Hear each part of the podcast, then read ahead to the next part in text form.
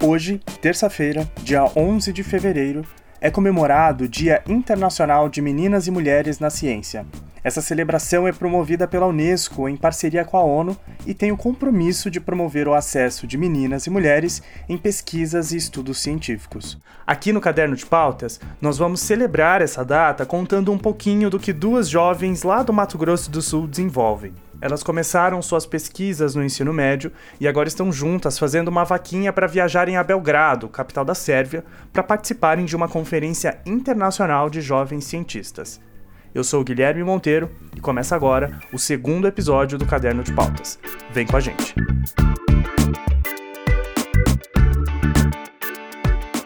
A nossa primeira personagem do episódio é a Tailene Dantas. Ela tem 17 anos e vive com a família em Campo Grande, Mato Grosso do Sul.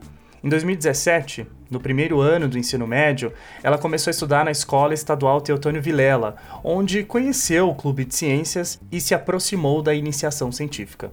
Enquanto eu estava no clube, eu vi que havia um projeto na área de ciências biológicas que era desenvolvida por uma aluna chamada Bruna, é, que ela tinha uma parceira, porém a parceira já tinha se formado, então ela deu continuidade e era um projeto que me interessava bastante. Então eu pedi para ser coautora desse projeto, eles autorizaram e a gente começou a uma nova linha de raciocínio a partir desse projeto. Esse projeto ele consiste na análise dos impactos causados por uma planta exótica, conhecida popularmente como leucena aqui em Campo Grande, é, sobre a biodiversidade e economia local. A problemática dessa planta está vinculada com a capacidade da liberação de substâncias químicas que podem interferir tanto no crescimento como gerar até uma mortalidade nas outras espécies. Então, a partir disso, é, nós realizamos testes de alelopatia em três espécies é, de plantas diferentes: a alface, porque aqui em Campo Grande tem uma grande incidência de pequenos produtores é, de hortaliça. É, e o Mato Grosso do Sul ele é conhecido é, como é, incentivador da agricultura familiar. É, Aguavira, porque desde 2017 ela se tornou símbolo do estado de Mato Grosso do Sul. Então, diversas famílias começaram a cultivar e também é, começaram a fazer a venda desta fruta. E a imbaúba, que é uma planta de extrema importância para a biodiversidade, tanto para a fauna quanto para a flora, é, pois ela é uma espécie pioneira, então ela dá suporte para as outras plantas crescerem. Então, essas espécies têm importância tanto para a biodiversidade quanto para a economia sumatogrossense. Então, assim, a leucena ela tem causado grandes impactos tanto na biodiversidade quanto na economia local aqui de Campo Grande, através dessas substâncias químicas liberadas principalmente pela semente. Uma das partes mais legais da nossa conversa foi saber que com essa pesquisa a Telene conseguiu se inscrever e participar de diversas feiras nacionais e internacionais, além de receber algumas premiações. E assim, é, a partir desse projeto, é, eu tive a oportunidade de participar de diversas feiras científicas. O Clube de Ciências ele sempre quis mostrar esse novo mundo para os estudantes de escola pública. Então, desde 2017 eu participei da FECINTEC, que é a Feira de Ciências e Tecnologia do IFMS Campus Campo Grande, da FETEC, que é a maior feira científica do Mato Grosso do Sul, que acontece aqui na Universidade Federal do Mato Grosso do Sul. Ah, participei também de algumas feiras é, nacionais, como a Febrace, a maior feira brasileira de ciência e tecnologia, a Mostra Tech, que é considerada a maior mostra científica da América Latina, sendo considerada uma feira internacional, é, e através da, da da Febrace, é, nós tivemos a oportunidade de estar tá participando e ganhando credenciamento para participar da ISEF, que é a maior feira científica do mundo que acontece na, é, que aconteceu no ano de 2019 na cidade de Phoenix, no Arizona. Welcome, welcome, welcome, welcome to the 70th annual Intel International Science and Engineering Fair. The 1,842 Intel ISEF finalists this year hail from 80 countries regions, and territories. And I am thrilled to share that this is the largest fair we've ever had. Essas boas-vindas que você acabou de ouvir é da feira que a Tailene comentou. É muito legal porque, dando um Google aqui, a gente descobriu que essa é a maior feira do mundo para pré-universitários, ou seja, para quem está no ensino médio ou cursando algum o ensino técnico. E teve uma estudante brasileira lá do Rio Grande do Sul que ficou em primeiro lugar na área de ciências materiais, com um projeto sobre o uso de casca de noz macadâmia para curativo de ferimentos na pele. Muito legal, não é?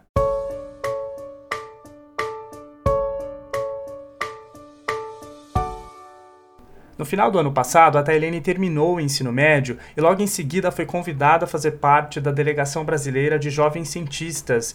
É a galera que vai para a Conferência Internacional de Jovens Cientistas em Belgrado. Essa é a terceira maior feira do mundo em número de participantes. É só um pouquinho menor que a de Phoenix, que acabamos de comentar.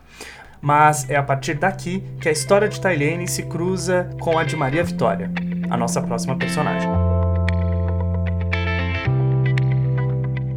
Bom, meu nome é Maria Vitória Moura Cabreira, eu tenho 18 anos, eu sou de Campo Grande, Mato Grosso do Sul, e eu saí do ensino médio em 2018, eu me formei em dezembro de 2018, e no ano de 2019 eu participei de muitos eventos e também eu fiz estágio, um estágio educacional com a minha escola, onde eu auxiliei a equipe olímpica deles a se prepararem para os testes seletivos da Olimpíada Brasileira de Astronomia, porque no final, depois que você se torna medalhista da Olimpíada Brasileira de Astronomia no ensino médio, você parte para a fase internacional. Então, eu estava ajudando os alunos que conseguiram med medalha a se preparar para essa seletiva. Foi numa palestra em São José dos Campos, onde fica o Instituto Tecnológico de Aeronáutica, o ITA, que a Maria e outros dois colegas tiveram o primeiro contato com a anomalia magnética do Atlântico Sul. Eu achei é, que faltava alguma coisa, então eu fui lá e pesquisar por mim mesmo, porque a gente sabe que a palestra é, uma, é um tempo muito curto para ele poder explicar tudo o que ele queria. Então eu fui lá e pesquisei sobre a anomalia e vi que tinha essa brecha onde eu podia dar uma contribuição, sabe? E sempre foi meu sonho dar uma contribuição, nem que fosse mínima, assim, uma contribuição mínima, mínima, mínima para minha área, para a área que eu sou apaixonada, que é física. Então sempre foi um sonho. E quando vi essa ponta solta, essas duas teorias, e eu pensei, mas por que, que tem duas, sabe? Se tem duas é porque tem algum motivo. Então eu comecei a trabalhar nela por causa do, do incentivo da Olimpíada Brasileira de Astronomia e também do incentivo desse pesquisador.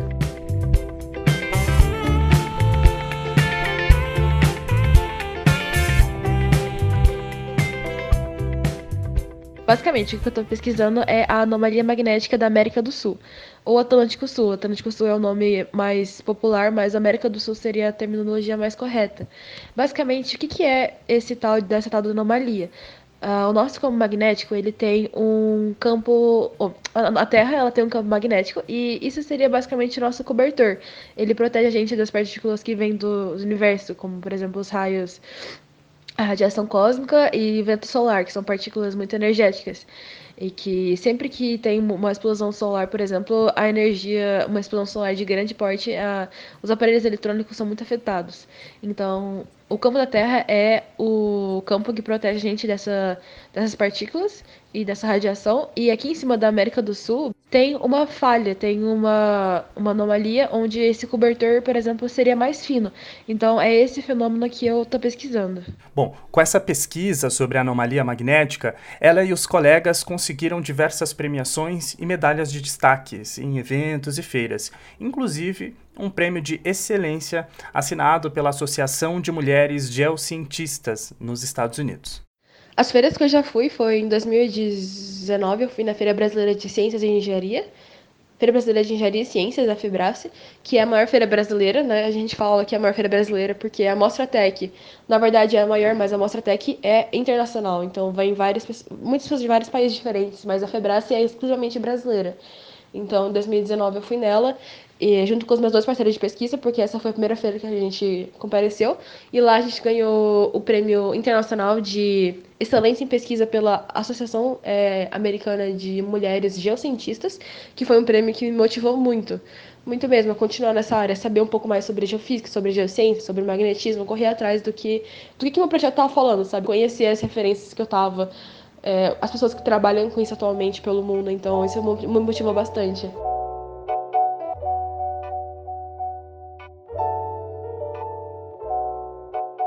Depois que a gente foi na Febrace, eu resolvi continuar sozinha na pesquisa, conversei com eles dois e falei que a partir daquele momento, como, é que eu, tava, como eu tava mais envolvida, como eu tava me dedicando mais, eu achava injusto comigo mesma e injusto com eles também. Deixar é, todo mundo no projeto, sendo que eles poderiam estar tá se dedicando a alguma coisa que eles tinham mais interesse e também comigo, porque eu trabalhava demais e às vezes é, não era suficiente, porque eu tinha que trabalhar não só por mim, mas pelos meus dois amigos também, que eram muito mais amigos meus do que realmente parceiros de pesquisa. Então a gente conversou e viu que era melhor eu continuar sozinha. Então a Febrace foi em março de 2019 e depois eu parti para a Genius Olympiad, que é é, uma, é a segunda maior feira de ciências do mundo, mas é a primeira feira de ciências do mundo, a maior, se você considerar que ela seja ambiental. Então, é, é a maior feira de ciências ambientais, ciência ambiental do mundo. Ela é realizada todo ano na Universidade do Estado de Nova York, a SUNY, State University of New York. E vem 80 países, ano passado veio 80 países diferentes, pessoas de 80 países diferentes e 1.800 é, participantes. E nessa feira eu ganhei a medalha de ouro, porque eles não tinham prêmios especiais, eles não têm esses certificados de reconhecimento, esses prêmios de organizações, de associações, eles não têm, só tem a colocação mesmo. Mas pelo menos na colocação eu ganhei o ouro, que é, é, é primeiro lugar praticamente. Então eu fiquei muito feliz, isso me deu um baita empurrão para continuar. Depois de todas essas fases, a Maria Vitória terminou o ensino médio e conseguiu um estágio no Instituto Nacional de Pesquisas Espaciais, o INPE, aqui no interior de São Paulo. É, eu estou fazendo um estágio, microestágio aqui no Instituto Nacional de Pesquisas Espaciais, que é, é uma potência no Brasil em pesquisa espacial, é o maior instituto que pesquisa, que publica artigo e, nessa área de geofísica, de clima espacial, de ionosfera, de todos esses artigos, todas essas áreas é, mais mais teóricas, mais científicas, até pesquisa espacial também, engenharia, é o INPE que realiza, o Instituto Nacional de Pesquisas Espaciais. E aqui eles estão me ajudando a refinar meu projeto, então refinar a teoria, é aprender um pouco mais sobre geomagnetismo, sobre geofísica, e também me dando muitos dados para poder aumentar a minha pesquisa mesmo, para poder embasar mais ela e ver se o caminho que eu estou seguindo é o caminho correto.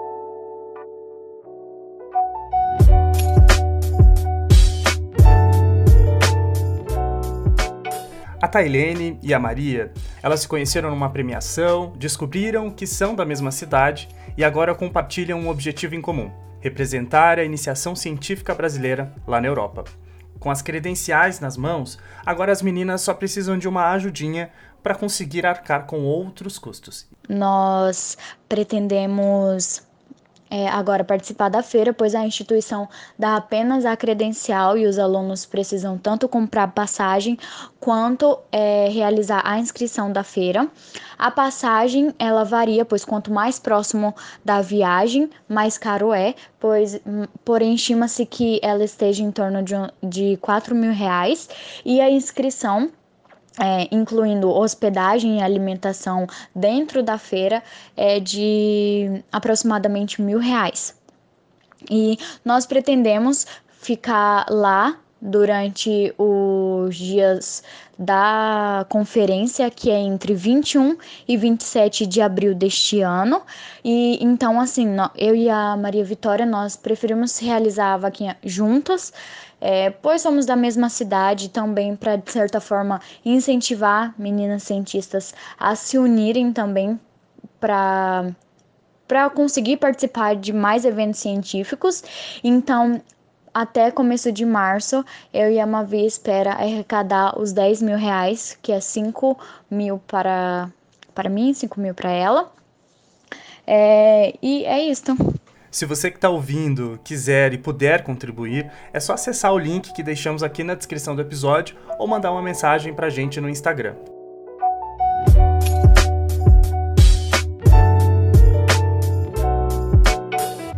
Agora estamos caminhando para o final do nosso episódio, mas não poderíamos encerrar sem comentar algumas questões. Pesquisar nesse país não é uma tarefa fácil, principalmente para minorias como as meninas e as mulheres. No último ano, o primeiro do governo Bolsonaro, as áreas de educação, tecnologia e ciência passaram por crises e até aqui foram utilizadas como palco para disputas ideológicas. É natural, é natural. Agora, a maioria ali é, militante, militante, não tem nada na cabeça. Perguntar 7 vezes 8 para ele não sabe. Perguntar a fórmula da água não sabe, não sabe nada. São os idiotas úteis, os imbecis que estão sendo, sendo usados como massa de manobra de uma minoria espertalhona que compõe o núcleo de muitas universidades federais do Brasil. Administramos a crise na boca do caixa, priorizamos o que tinha que ser feito e estamos descontingenciando 100% do custeio das universidades. Está tudo descontingenciado. Então, a partir desse contexto, nós perguntamos para as meninas, as nossas entrevistadas, é, quais eram as principais dificuldades que elas enfrentavam e as respostas foram muito parecidas: é, falta de incentivo e de estrutura.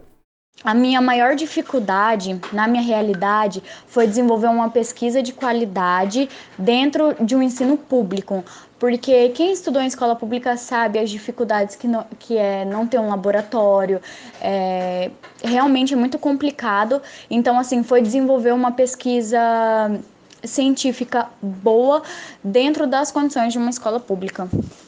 E essas dificuldades que a Tailene disse são as mesmas que o orientador da jovem comentou, o professor de biologia Wagner Kleber. Em relação às dificuldades, né? As maiores dificuldades são as questões financeiras e as questões de materiais, né? Que nem sempre a, a escola tem tudo. Então, às vezes é necessário a gente pedir ajuda para a comunidade, né? Para os órgãos mantenedores aí, Secretaria de Educação, uh, adaptar muitas coisas e também procurar parcerias com universidades, né, com empresas, para poder ocorrer a execução dos projetos. O professor também disse para nós que, apesar das dificuldades, eles não desistem do projeto de iniciação científica e até destaca alguns benefícios. Bom, no grupo de iniciação científica da escola, eu trabalho como orientador de projetos, né? O, o clube de ciências, onde é realizada essa iniciação científica, ele é aberto a todos os alunos que queiram participar, desde que tenham autorização dos responsáveis, né? E isso está incluído no projeto político-pedagógico da escola. O, a participação dos alunos ela acontece nas horas vagas, né? Na hora do, do recreio, no contraturno e sábados, já que a gente não tem aí uma, uma disciplina específica para poder estar tá trabalhando isso daí, né? Geralmente com os alunos de ensino médio e ensino fundamental. Isso até o ano de 2019. Bom, o trabalho de iniciação científica é uma parte muito importante, né? Porque ele oportuniza a alfabetização científica dos jovens, desenvolve a escrita, a leitura, a oralidade e ajuda também na socialização dos mesmos.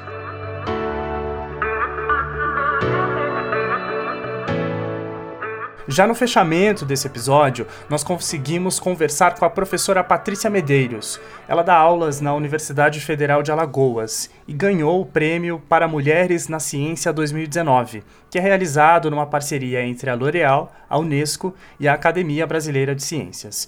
Num estágio diferente das jovens pesquisadoras que entrevistamos para esse episódio, a professora Patrícia ressaltou que, apesar dos avanços que a ciência brasileira teve nos últimos anos, o machismo ainda é uma barreira que precisa ser enfrentada.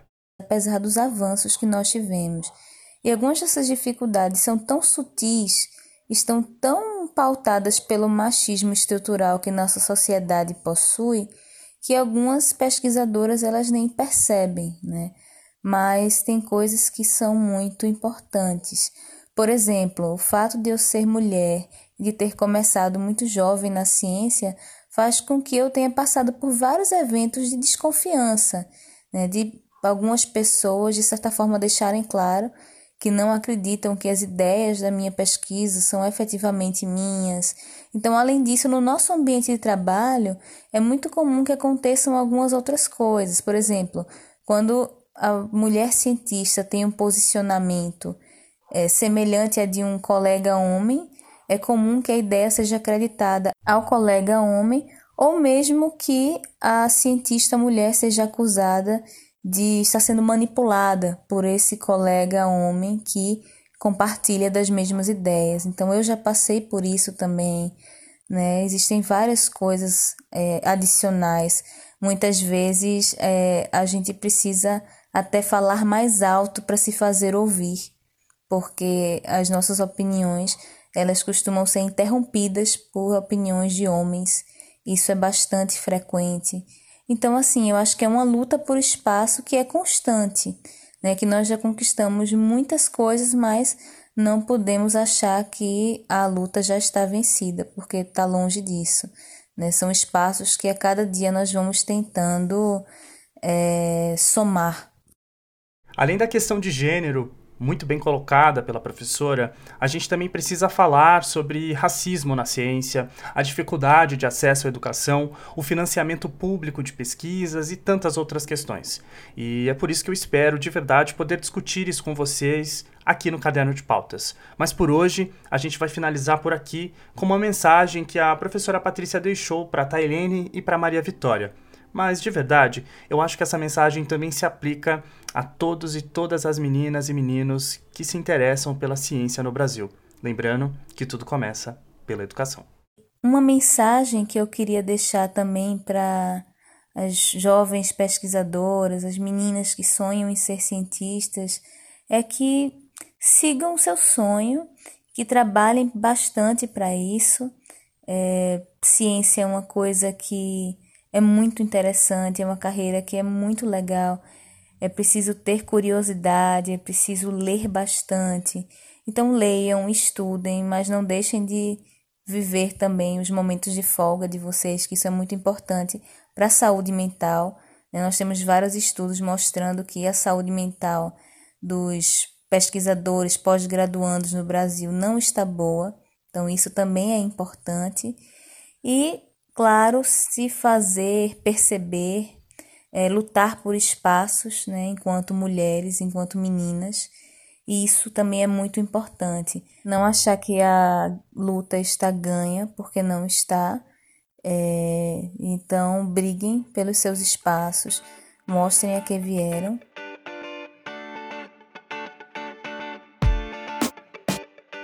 E esse foi o Caderno de Pautas, o seu podcast sobre jornalismo e educação.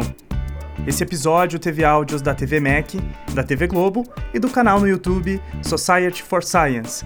Você pode nos ouvir mais vezes, baixar e compartilhar o nosso programa com os amigos. É tudo de graça. É só seguir a gente lá no Instagram. É arroba Caderno de Pautas Podcast. É também nesse Instagram que você vai poder conversar com a gente. Manda sua sugestão, manda uma pauta, faça a sua crítica. Esse programa é seu também. Eu sou Guilherme Monteiro, a produção foi de Vivian Fernandes e a edição de som do querido Pedro Freitas. Muito obrigado por chegar até aqui e até o próximo episódio.